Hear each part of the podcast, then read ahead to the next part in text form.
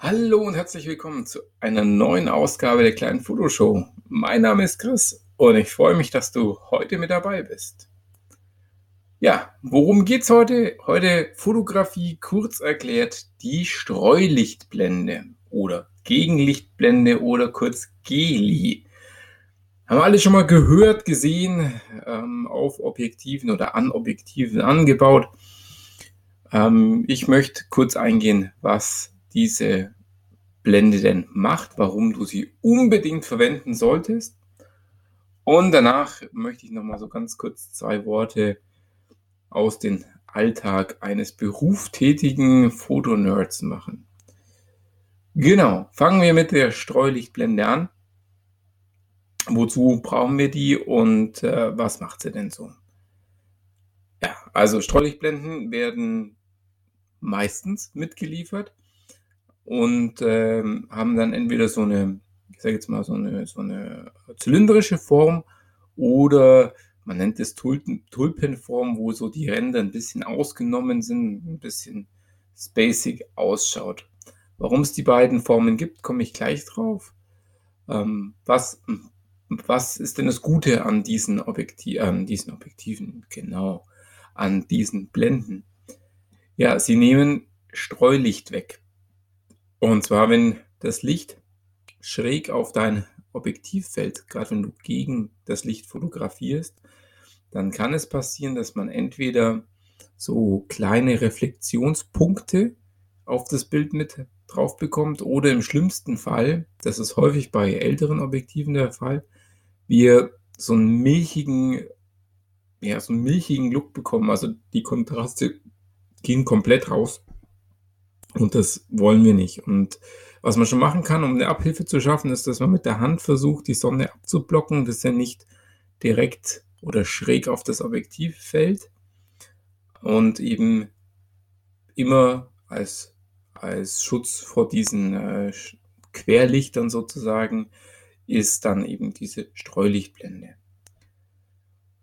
Genau, Zweiter Grund, warum man eigentlich immer eine Streulichtblende montieren sollte, und zwar so rum, dass sie vom Objektiv nach vorne weg zeigt. Man kann viele der Objektive mit so einem kleinen Bajonett andersrum montieren. Das ist für den Transport sehr gut, aber nach dem Transport aus der Fototasche raus, dreht sie sofort um.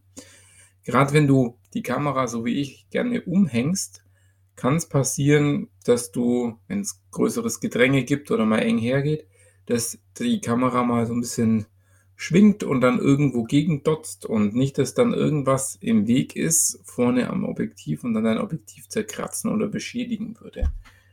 Also unbedingt die Streulichtblende nehmen und nicht irgendwelche UV-Filter, was man oft hört und liest, immer noch äh, Schutzfilter. Jetzt muss ich ganz ehrlich sagen, das ist der größte Quatsch, den es gibt.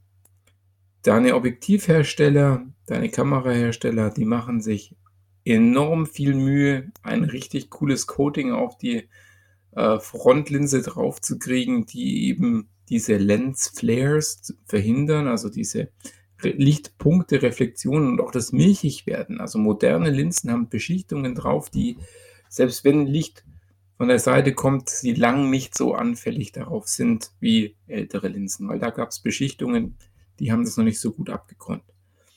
Und wenn du jetzt vorne so eine billige Plastik, äh, Plastikscheibe, so eine billige Glasscheibe mit irgendeiner Beschichtung drauf machst, wo ja 2,50 Euro kostet, dann hat die bestimmt nicht die Güte, die die Beschichtung von deinem Objektivhersteller hat und du bekommst zusätzlich Flares. Kann auch ein cooler Look sein, muss man auch mal sagen. Flair kann, kann auch sein äh, Charme haben, aber manchmal will man es auch eben nicht haben. Also eher zum Schutz die Streulichtblende vorne drauf packen. Da verhinderst du schon mal, dass irgendwelche mechanischen Dinge mit einem Objektiv passieren. So, und das zweite, ähm, was ich noch erklären wollte, waren ja die Formen. Ähm, je nachdem, wie groß deine Brennweite ist, also je mehr Zoom du hast, dann sind diese, diese Gegenlichtblenden im, in der Regel einfache zylindrische, ich sag mal, Rohrabschnitte. Ja? Und das liegt einfach daran, dass dein, dein Telebereich eben so, so einen kleinen Ausschnitt nur von, nur wählt, äh, ähm, so dass du auch mit der runden die runde zylindrische Gegenlichtblende nicht mit aufs Bild bekommst. Je weiter dein Objektiv wird, desto schneller würdest du ja ähm, dann die Gegenlichtblende draufkriegen. Jetzt ist es so, ähm, wir wissen, der Sensor deiner Kamera ist in der Regel breiter, wie er hoch ist. Heißt das eben, wenn du in die Breite gehst, muss deine Objektivblende rechts und links sozusagen ein bisschen ausgenommen werden, weil dort würde man schon die Blende sehen. Und dadurch entsteht diese sogenannte Tulpenform, ähm, dass oben und unten die Blende ein bisschen weiter vorsteht, Maximum eben abschattet und die Ränder ein bisschen zurückgezogen sind, sodass da eben die Blende nicht auf dem Bild zu sehen ist. Also mein Tipp, immer wenn du die Streulichtblende dabei hast oder da, wenn auch dein Objektivhersteller sie nicht dir zur Verfügung stellt, gerade Olympus ist da ganz, ganz schlecht, kauf dir immer eine Objektivblende mit dazu. Ähm, vielleicht nicht die allerbilligste, ich habe da auch schon mal schlechte Erfahrungen gemacht. Ich wollte zu meinem Sony 50 mm Objektiv, Entschuldigung, wollte ich ähm, die offizielle Gegenlichtblende kaufen. Die war mir dann zu teuer. Du denkst, die kostet mehr wie 10% des ganzen Objektives, ein kleines Plastikteil, ähm, habe ich dann für 5 Euro bei, bei Amazon den schlechtesten Kauf ever gemacht, weil diese Blende, ähm, die kann man zwar einschrauben, aber die dreht weiter und man kann diese, man kann die so individuell auch diese, weil es auch eine Tulpenform ist, man kann die so ein bisschen einstellen, dass dann eben oben oben ist, dass die Teile, die länger rausgehen und das hat bei mir gar nicht funktioniert absoluter Müll wegschmeißen oder zurückschicken. Bloß bei dem Händler wäre der Rückversand teurer gewesen, wie was ich gezahlt hatte. War ärgerlich. Nicht drauf geachtet, dass es Prime war.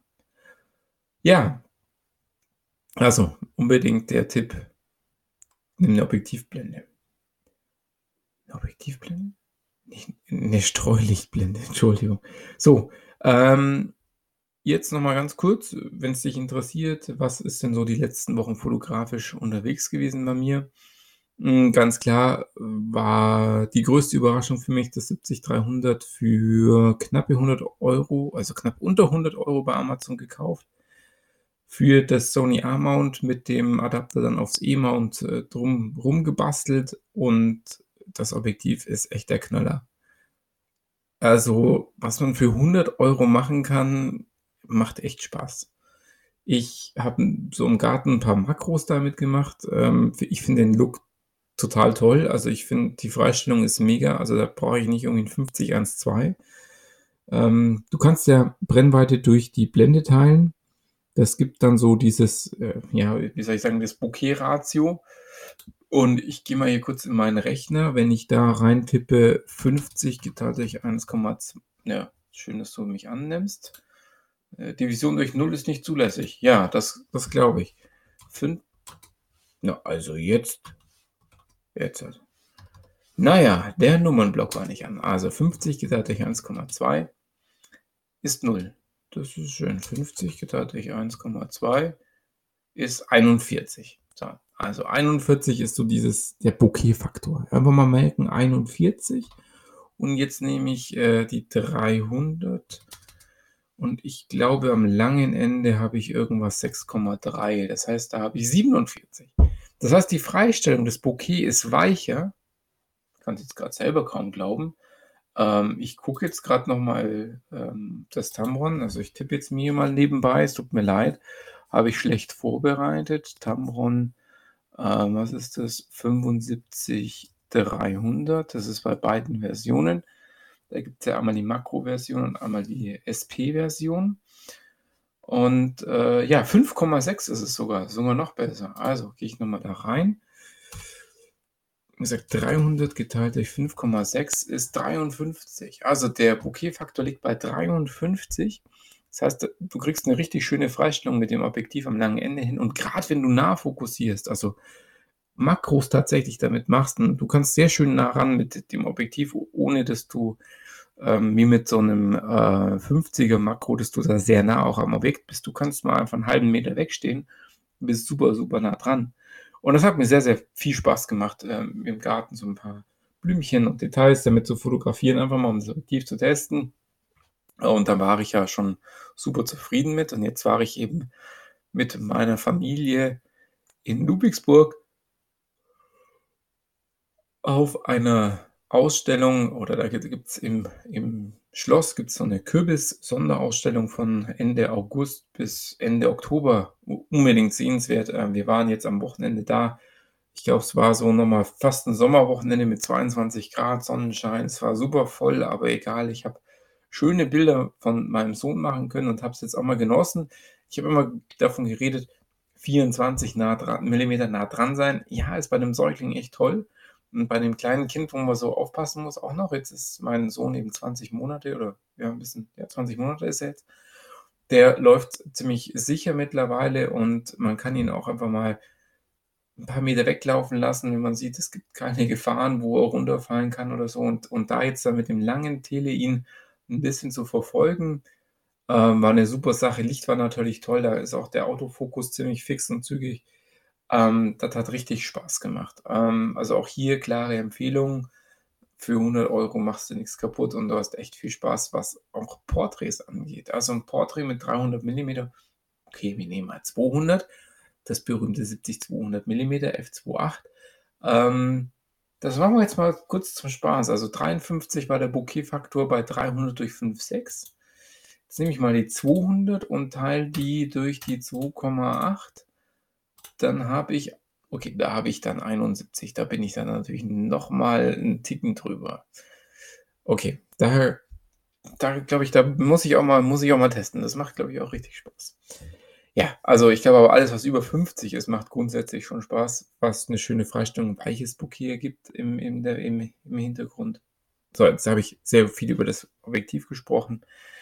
Ähm, ja, das war das eine. Ich habe mich aber auch von vielen Altgläsern und so weiter in den letzter Zeit verabschiedet. Habe ich bei eBay eingestellt, habe richtig viel auch schon verkauft davon. Ähm, was dann dazu geführt hat, ob man sich überlegt hat, hm, reinvestiere ich es und ich habe es getan in eine Pentax 645 analoge Kamera. Ähm, ja, da habe ich jetzt heute einen schönen Herbsttag nochmal gehabt und wir waren in der Rhön und da habe ich noch mal ein paar Fotos gemacht, habe zwei Filme voll gemacht. Da bin ich jetzt mal gespannt, was da rauskommt. Ich habe auch in Ludwigsburg noch mal mit einer Point-and-Shoot fotografiert, mit einer Olympus AF1 Twin. Ähm, mal gucken, wie das wird. Und äh, die Bilder von meiner kleinen 5 Euro Panorama-Kamera, die müssten jetzt die nächsten zwei, drei Tage mal fertig werden. Da bin ich schon ganz gespannt drauf. Und da sind auch noch mal weitere Filme aus der Leica R4 mit dem 35 mm Objektiv alle gemacht und dann ist noch mal ein Film unterwegs von der Leica Mini, ein Schwarz-Weiß-Film. Da bin ich auch auf die Ergebnisse gespannt. Ich denke mal, da kann ich vielleicht mal in der nächsten Sendung dann drüber berichten, was da so rausgekommen ist. So, an der Stelle habe ich jetzt schon sehr viel erzählt. Bin schon wieder bei fast einer Viertelstunde und da will ich es auch heute bei kurz erklärt sein lassen. Ich hoffe, Ihr hattet Spaß dabei, hattet ein bisschen was mitnehmen können. Und äh, ja, ich freue mich aufs nächste Mal. Wenn ihr mehr von meinen Bildern sehen wollt, dann immer auf Instagram. Da poste ich unregelmäßig. Leider, ich würde gerne regelmäßiger posten können. Mir fehlen aber aktuell einfach die coolen Bilder, wo ich sage, die sind auch, sind auch zeigenswert. Ähm, eben bei The Underline Photo Nerd zu finden auf Instagram. Und natürlich unsere Homepage von der kleinen Fotoshow. Das ist immer noch die Bindestrich kleine Bindestrich Fotoshow.weebly.com. Ähm, ja, dort vielleicht dann auch mal, da zeige ich vielleicht auch mal Bilder, die nichts geworden sind, einfach mal so eine, eine Reihe mal zu sehen. Ja, es ist nicht alles Gold, was glänzt. Ich glaube auch, das ist ein ganz großes Problem. Wir sehen so viele tolle Bilder und wir sehen nicht das, was alles nichts geworden ist. Die Entwicklung zu einem tollen Bild, die Fehlversuche, die man gemacht hat. Ja, genau. In dem Sinne, schaut mal vorbei, lasst gerne Kommentare dabei, schreibt mich auf Instagram an, schreibt einen Kommentar unter dem Blogbeitrag zum heutigen Beitrag auf äh, die kleine Fotoshow äh, bei Wibli. Würde mich sehr freuen und bis bald. Macht's gut, geht raus, macht Bilder. Motive gibt's überall. Der Chris, ciao.